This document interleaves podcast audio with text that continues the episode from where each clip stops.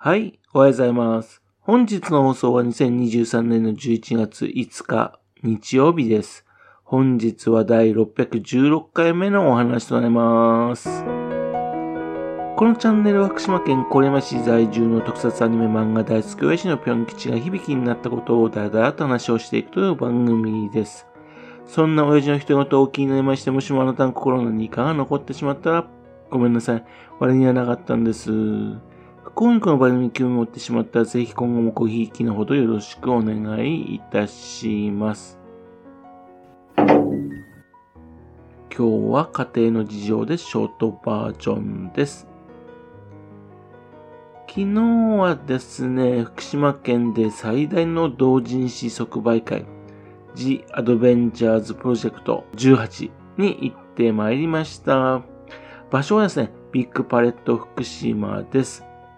この同人誌即売会、今回もね、道のくコミティア創作旅行と同時開催で、道のくコミティアの開催は11回目となります。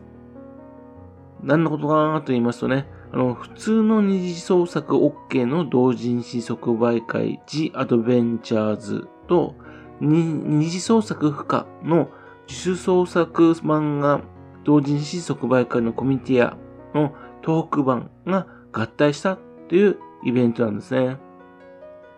会場はね、半分になってましたね。半分が G アドベンチャーズ、半分がコミュニティア、道のく、道のくコミュニティアというなってるんですね。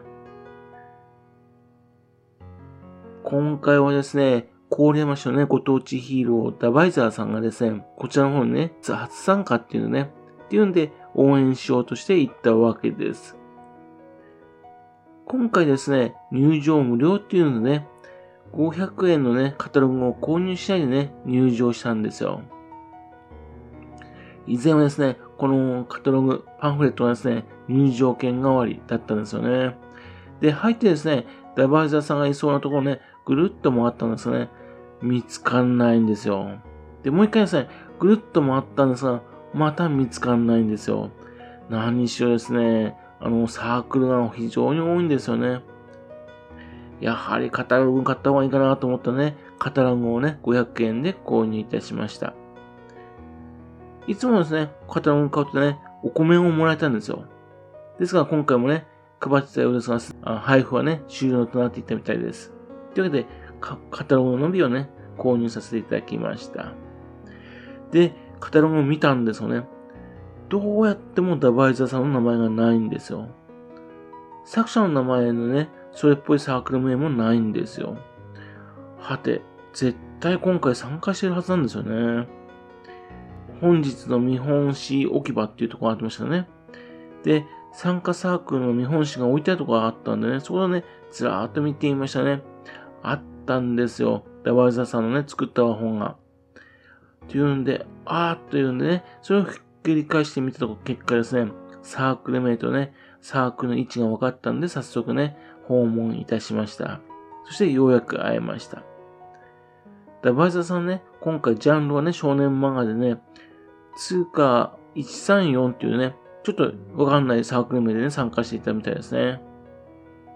もう今回置いてあるのね、以前ですね、ダバイザー参加いただいたものなんでね、あの、買う必要ないですよってことだったらね、結局ですね、行ったんですよね。購入しなかったです。申し訳ないです。あのー、ツイッターの方でね、新作ができたような話を書いていたんでね、期待したんですよね。今回の販即売会にはね、間に合わなかったみたいですね。というわけでね、別な機会の時にね、できた時にね、購入させていただきたいと思ってます。で、その時ですね、話をして思い出したんですよね。昨年はですね、この同人即売会にですね、国会議員のね、赤松健さんがね、参加していたんですよ。今回もね、もしかして赤松健さんがね、来てるのかなと思ったんですよね。今回は来なかったみたいです。まあ、インボイスとかね、いろいろありましたからね。またですね、昨年はですね、仮面ライダー龍騎のですね、仮面ライダーナイトを演じました松田聡さんもね、いらっしゃるんですよね。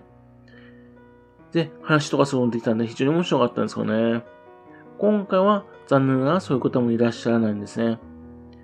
でも、昨年松田さんがいらっしゃったってことね、もしかしたらですね、今回の同人即売会ね、特撮系の同人誌とかもね、増えてるかなと期待したんですが、そんなこともなかったですね。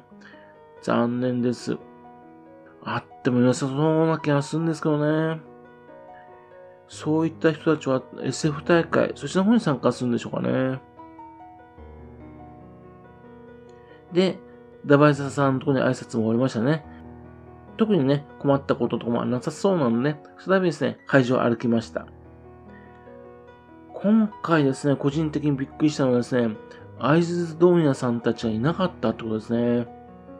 いつもですね、あの、カスタムスペースっていうね、特別な場所のところで、そこでね、野菜とか売ってたりするんですね。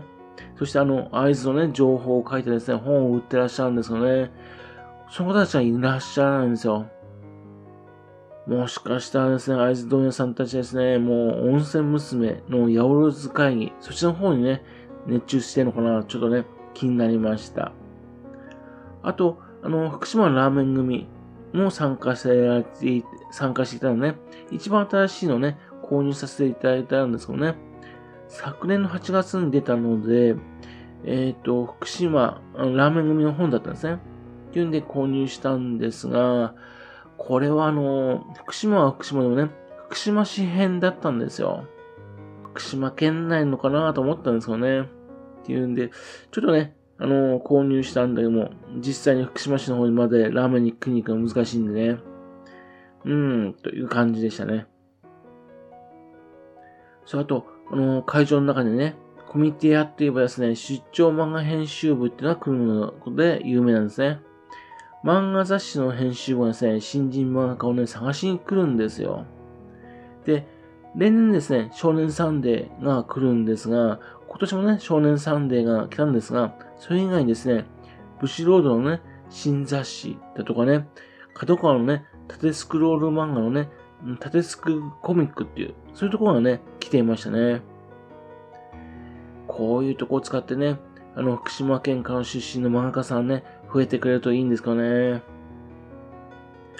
あとですね、今回ですね、委託販売をぶらーっと歩いていましたね。石井久石さんのね、自主制作本のね、ロカを見つけたんですよ。石井久石さんって言ったら、あの、自分たちの世代はね、頑張れ田淵くんだとかね、あるいはお邪魔、お邪魔が山田くんのね、石井久石さんですよ。ののちゃんで有名ですかね。で、このロカっていうのはね、自分気になっていた作品なんですね。まさか地元の同人即売会でね、購入できるとは、ね、もうびっくりし、びっくりしました。非常に喜んでね、購入いたしました。で、今回ですね、回ってみたんですね。あの自分の興味はですね、小説の同人本はね、なんか少なくなってるような気がしましたね。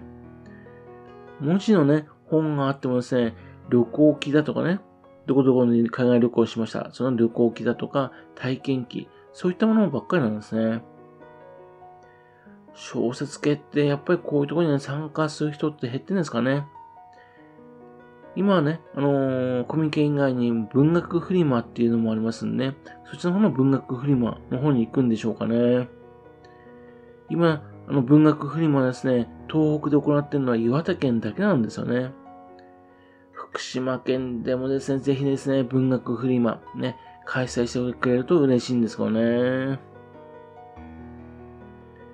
というわけでね、まあ、今回のね、The Adventures、ね、そちらのフォトゼートの感想は以上のような感じでした。毎年のことなんですね、見ている側としては非常に面白かったです。ね、実施している側ね、スタッフの方はね、大変なんでしょうね。今年はですね、ツイッターの方でね、あのー、設営、それから解体のスタッフを募集というのもね、流れていましたんで、かなりね、人手不足なのかもしれませんね。ですけども、県内最大のね、同人即売会ね、無事開催することができて、非常に良かったなというふうに思っています。本当にスタッフの皆様、お疲れ様でした。はい。それではまた次回よろしければ、ぴょん吉のお宝の話をお付けくださいね。本日も来てくださいまして、誠にありがとうございました。